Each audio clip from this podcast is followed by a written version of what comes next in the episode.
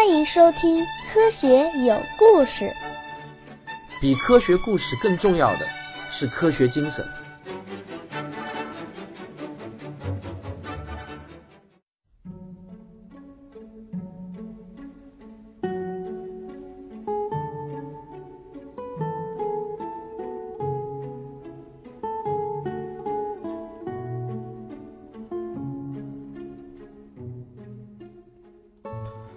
各位亲爱的朋友，让你们久等了。今天我们继续为大家讲开普勒三定律。这是公元一六零一年深秋的一天，也是哥白尼去世的第二十八年。三十岁的开普勒正急匆匆地赶往他的老师蒂古的家中。据下人来报，蒂古突然发疾病，可能要不行了。他点名要见开普勒，似乎有什么极为重大的事情要交代给开普勒。当开普勒赶到老师的家中的时候，五十五岁的蒂古已经奄奄一息地躺在了床上，脸色蜡黄，眼神迷离。他有一副特别浓密醒目的八字胡，修剪得很有型。他的鼻梁看上去显得坚硬粗大，而且呢还泛着金属的光泽，与整张脸似乎不大协调。当蒂古看到开普勒终于来到他的卧榻边时，蒂古松了一口气，自己还没咽气。真是太好了，开普勒忧郁的就问：“哎，老师啊，你怎么了？昨天不是还好好的吗？怎么突然一下子就……”这个说着说着，就开始哽咽了起来。蒂谷呢，伸出手摆了一下，示意开普勒别哭，听他说话。开普勒就强忍住抽泣，注视着蒂谷。蒂谷缓缓的说道：“呃，我这辈子干了不少荒唐的事情。”蒂谷指了指自己的鼻子。努力装出笑容，但总算呢，也做了一些有意义的事情，此生算是没有虚度吧。开普勒就使劲的点了点头。老师，你已经为天文学做出了巨大的贡献，毫无疑问，你是这个时代最杰出的天文学家。蒂谷摆手示意开普勒停住，听他说话。我此生最大的遗憾就是没有完成我的行星运动理论。托勒密和哥白尼他们都错了，我才是对的。只是我恐怕来不及完成我所有的公式了，开普勒。只有你能继承我的遗志，完成我的理论。那些我视若生命的观测数据，我现在全都交给你。原谅我过去一直不肯给你看这些资料，我的心胸太狭小了。我怕你抢先完成正确的行星运动理论啊。因为我知道你的能力，你的天赋比我好多了，数学能力更是无人能及。我坚信这批宝贵的、独一无二的资料交到你的手里，你一定能用它们创造出奇迹来。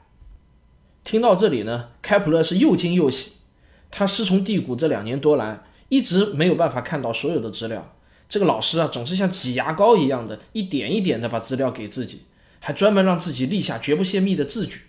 可见，蒂谷是多么珍惜他自己的这批数据资料。现在他居然要把所有的资料一口气全都留给自己，这让开普勒简直是激动的说不出话来了。这开普勒就含着泪水点头答应着：“老师，您放心吧，我一定一定完成你的遗愿。”就这样，那天晚上，蒂谷安详地离开了人世。他把自己毕生心血凝结成的几大麻袋资料都交给了开普勒。那么，这个地谷到底是什么人？他的资料又为什么这样珍贵呢？好，下面我们先来讲一下地谷的生平啊。地谷出生于一个丹麦的贵族家庭，从小就不愁吃不愁穿，而且他很小就迷上了天文学。到他三十岁的时候，他已经成为了丹麦国王国中名气最小的一个天文学家。那么，恰好当时的丹麦国王也是一个天文迷，这个很巧啊。这个国王呢，就赐给了帝国一个岛，这个岛叫问岛，就是三点水一个文化的文问岛啊。今天这个岛呢，就在瑞典的境内，并且呢，他还拨了一大笔钱给帝国，帝国用这笔钱在问岛上造了两座豪华雄伟的天文台，一座呢起名叫天宝，还有一座呢就起名叫星宝，而且他还雇佣了四十多个助手。帝谷呢，他是一个天文测量仪器设计制造的大师，那是真正的大师啊。他设计并制造了一批可能是当时世界上最大、最先进的天文测量仪器。你如果在网上搜索地谷天文仪器的话呢，你可以看到地谷制造的那些非常庞大雄伟的天文仪器，确实是令人叹为观止啊。地谷这个人呢，性格非常的偏执，脾气非常的古怪。他年轻的时候，为了跟人争论谁是世界上最好的数学家，居然就跟人决斗，结果呢，命是没有丢掉，鼻子却给丢掉了。他的鼻子呢，就在决斗中被人家整个就削掉了。于是他自己呢，就给自己做了一个金属的假鼻子贴在脸上。这个地谷呢，手确实非常巧，他造天文仪器是一把好手，造自己的这个假鼻子呢，也是一把好手。贴在脸上呢几乎都看不出来是假的，非常的真实。正是这样一个偏执狂，才能在这个小岛上一住就是二十一年。要不是国王驾崩，他失去了经济来源，我估计呢，他会终身在这个岛上就观测星星。地谷的鼻子虽然不好，但是视力呢却好的出奇。那个年代望远镜还没有发明出来，所有的观测居然都是用裸眼来进行的，这在今天看来简直是不可思议的啊！那么根据后人的研究，地谷测得的天文位置误差已经小于了两角秒。这几乎是肉眼能所能达到的精度极限啊！两角秒，我之前曾经解释过，一角秒呢等于呃两个整点之间再划分一百二十个等分，一个等分就是一角秒。地谷在这个岛上整整观测了二十一年，而且是二十一年如一日的观测，这让地谷拥有了当时世界上最齐全、精度最高、时间跨度最长的恒星和行星的观测数据。有些朋友可能会提出疑问。说你前面一集不是讲中国人在这个天文观测记录上是世界上最齐全的，没有之一吗？啊，这里是两个不同的概念。我说的中国是一个很长的一个跨度，几百年、上千年这样的一个跨度，中国的天文历史资料是最齐全的，没有之一。而地谷呢，是在他观测的这二十一年当中，做出了当时世界上最齐全也是精度最高的天文观测数据资料。这个精度之高，让后人简直都有点不敢相信。地谷是这些资料，那真是如生命一般重要。然而，一个人有所长，就会有所短。地谷是观测上的巨人，探查呢却是理论计算上的矮子。他对数据的敏感度特别差，数学能力呢也很一般。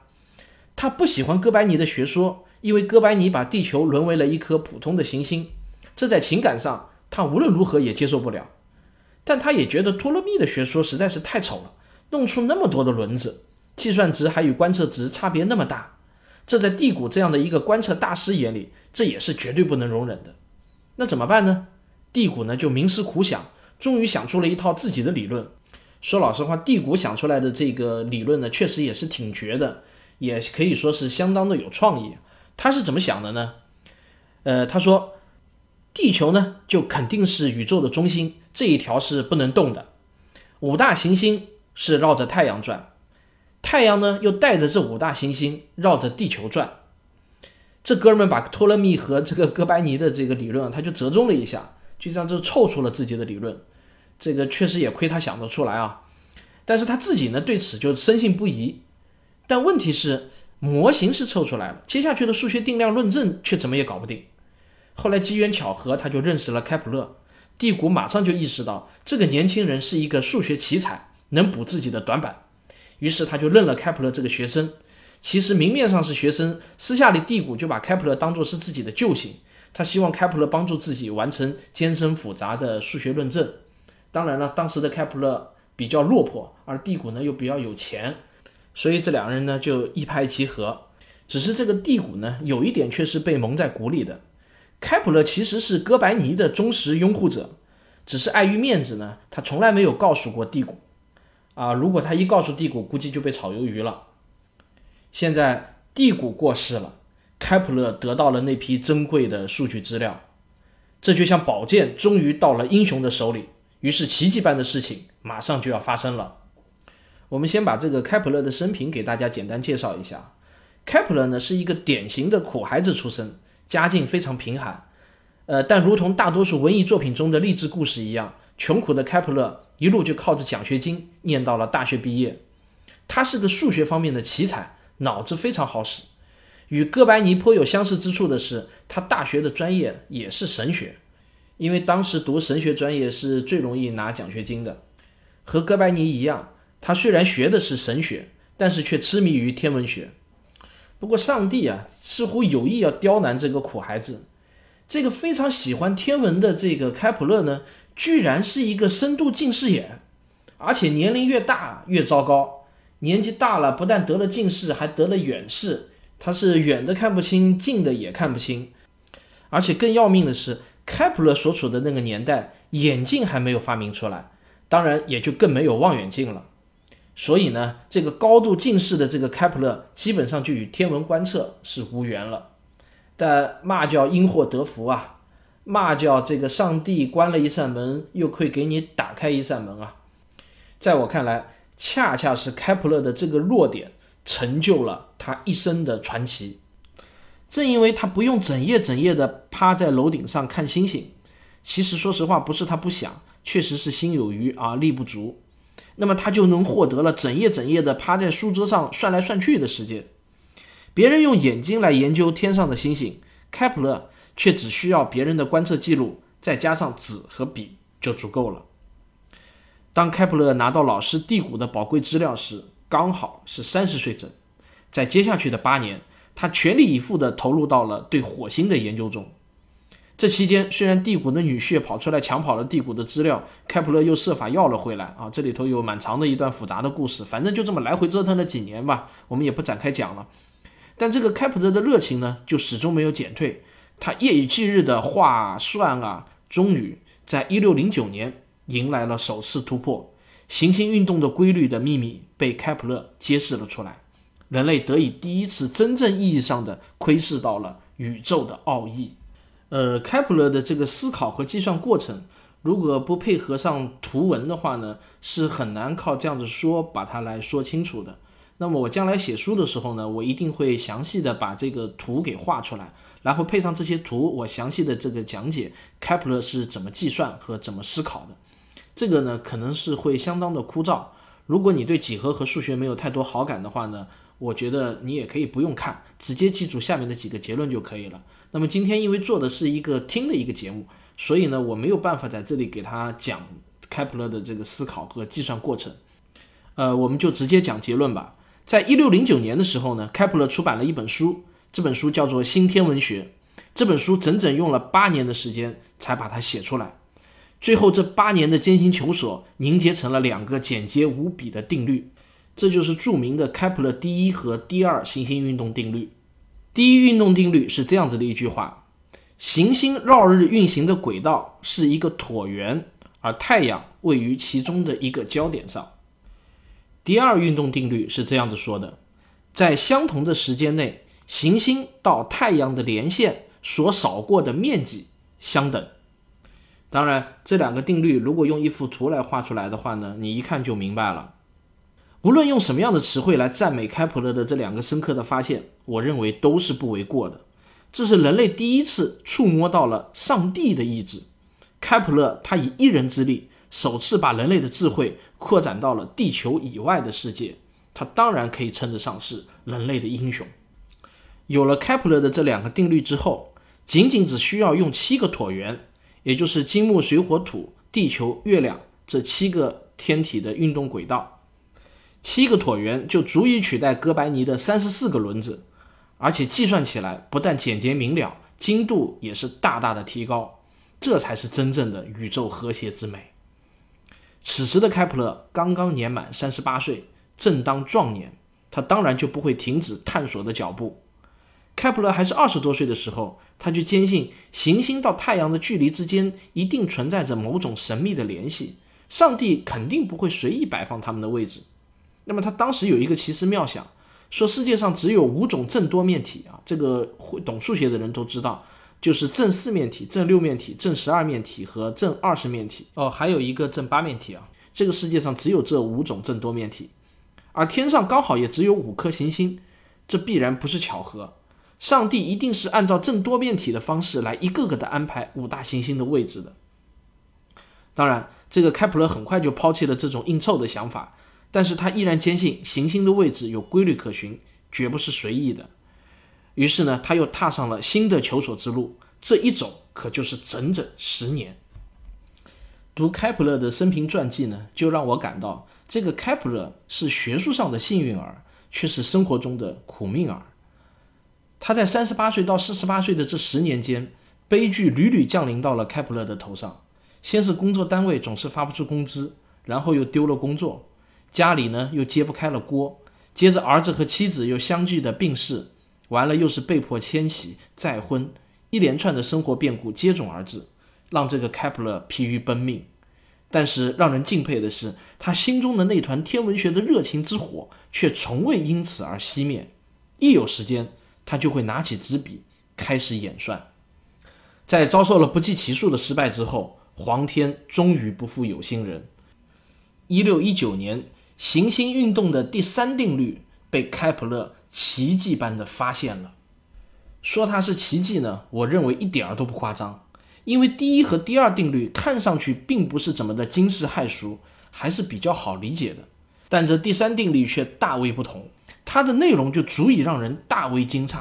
我看到这个第三定律的时候呢，就忍不住的大为惊叹。我就想，这个开普勒到底是怎么发现的，能够从成千上万的这个数据中找到这样的一个规律？除了勤奋之外，我认为绝对是需要一些神奇的第六感之类的天赋异禀的。那么这个第三定律到底说的是什么样的内容呢？我给你念一下啊，比较绕口。你仔细听：行星绕太阳公转周期的平方与轨道椭圆长半轴的立方成正比。注意，这里面的公转周期是一个时间单位，而长半轴则是一个距离单位。听起来呢，确实是相当的绕。如果我画一幅图呢，就比较容易来说明。但是我在这里没有办法画图，我只好尽量给你再往通俗的一点的讲。我们知道这个行星绕太阳转一圈的时间，也就是所谓的公转周期，是各不相同的，有的长，有的短。开普勒就发现，这些时间之间的数值比例，居然就与它们到太阳的距离是有映射关系的，而这些关系式中呢，又是平方又是立方的。他居然就被开普勒神奇的发现了，至少我觉得啊，这实在是非常的牛。越想越觉得这真的是不可思议的一件事情。呃，有人可能会问啊，这第三定律有什么用呢？或许有些聪明的听众他就已经发现了，这个对于预测天象来说，有第一和第二定律就已经足够了。这第三定律能干什么呢？其实呢，它是有大用处的，它能计算出行星离我们到底有多远。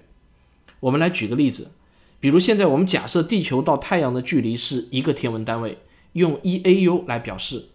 那么我们又知道地球绕太阳一周是一年。现在通过观测火星的位置，我们可以得出火星绕太阳一圈需要六百八十七天，也就是两年不到一点。但是为了便于打比方啊，为了便于计算，我们全当就是两年整吧。那么根据开普勒第三定律，火星公转周期的平方。与地球公转周期的平方之比等于两星到太阳距离的立方之比。现在我们假设火星到太阳的距离是 x，那么呢，我们就可以很方便的列出这样子的一个方程式，就是 x 的三次方除以一的三次方等于二的平方除以一的平方。于是我们就可以得到 x 的三次方等于四，我们就可以算出火星到太阳的距离是 x 等于。四的开三次方，也就是约等于一点五九个 AU，这个 AU 就是天文单位。那么也就是说，火星到太阳的距离是地球到太阳距离的约一点五九倍。用同样的方法，我们可以算出五大行星到太阳的距离是等于多少个 AU。那么知道了这些距离呢？当时的人们就认为可以估算宇宙的大小了。你想？人类连宇宙的大小都能够有能力推算了，那么这个用处已经大到了不能再大了，你说是不是？不过你可能也看出来了，这里面有一个非常关键的数据，也就是日地距离，太阳到地球的距离，也就是一 AU 一个天文单位到底是多长？如果不知道这个数据，那么前面所有的一切计算都是白搭的，根本不可能知道真实的距离到底是多少，只能知道一个倍数嘛。但如果把这个数据给搞清楚了，那么宇宙就真的没有什么秘密了。至少当时的人们是这么认为的。因此，在此后的几百年间，一天文单位的值成了天文学名副其实的第一问题。一代又一代的天文学家为攻破这个问题，那是呕心沥血、前赴后继，甚至有人为此丢掉了性命。这是后话，你听我讲下去就会知道了。后面还很精彩。开普勒在一六一九年出版的《天体和谐》一书中，就正式公布了第三定律。他在书中写下了这样的一段文字：“大功终于告成了，或许我要等上一个世纪才会有读者，但这有什么关系呢？上帝不也是等了六千年才有信仰者吗？”但是开普勒却比上帝幸运多了。开普勒的书一出版，马上就拥有了大批的粉丝，因为实践是检验真理的唯一标准嘛。大家一检验。发现开普勒的这个定律啊，实在是牛逼的不得了，算的准的不得了。那当然一下子就有了大批的粉丝了。开普勒后来就用他的这个三定律演算而编制了一部鲁道夫星表，误差呢不到十角秒。在此后的一百五十年中，它都是世界上最好的星表。无论是哥伦布还是麦哲伦，一个个举世闻名的航海家，都是用的这张星表指引着自己的航向。确定自己在大海中的位置，这还有什么比这个更有说服力的呢？开普勒之后，哥白尼的日心说就逐渐登上了正式的大学课堂，真理开始冲破教会的权威，在学术圈中广为传播。但是，追求真理的征程其实只是开了个头，离终点还远着呢。依然有两个重要的问题摆在所有理性的人们面前：第一，太阳是宇宙的中心的证据在哪里？从哥白尼到开普勒，他们的理论到底只是一种数学技巧，还是客观真相？圣经错了吗？光是讲道理可不行啊！科学需要的是证据。第二，为什么行星的轨道是一个椭圆？为什么公转周期与距离有种神秘的数学关系？人和其他动物的区别就在于，人会追问为什么，而且是一层层的追问下去，永不停歇。而两个惊世的天才即将相继登场，第一个回答了第一个问题，第二个自然就是回答了第二个问题。好，科学有故事，下一期接着为您讲伽利略的证明。不满意，再来一遍。好，科学有故事。下一期我就接着为您讲伽利略的证明，怎么样？这边，我是卓老板，我是吴京平，我是汪杰，我们是科学声音。今天这一期呢，录的我是相当的痛苦，还是那个老问题困扰着我，就是口腔溃疡。这次呢是长在舌头上，在舌头的侧面。前两天就痛得根本没有办法说话，吃东西也很困难。今天呢稍微好了一点点，我一看啊，已经有七八天没有更新了，得赶紧再更新一期《仰望星空》。所以呢，我就忍着这个痛啊，继续开始录这一期的节目。但是说话呢确实不太利索，呃，不知道你有没有听出来，这一期我的口齿呢其实是不太清楚的。呃，周老板给我推荐了一种药，叫做康复新液。呃，是从北美的一种蟑螂里头萃取出来的一种药物，但我还没有买到，不知道效果怎么样。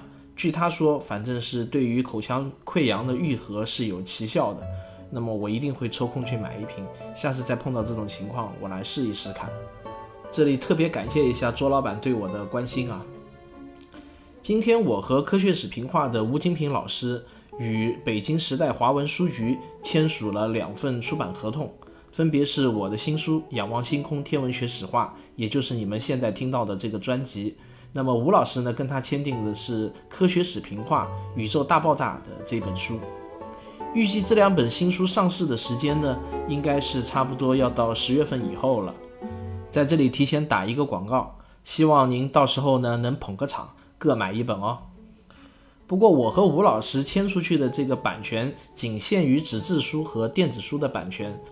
不包括其他形式的改编权，比如呃动画、广播剧、电视纪录片等等。如果有人要是对这些 IP 感兴趣的话呢，可以私信我，我可以代表我和吴老师来跟您谈这个改编权的问题。好了，今天因为讲话呢实在是不给力，所以呢就唠到这里，少讲两句吧。但最后几句话还是要说的。如果您觉得我的这个节目对你有帮助的话呢，请别忘了点一下订阅，或者您也可以在页面的下方为我打赏。感谢您收听我今天的节目，再见。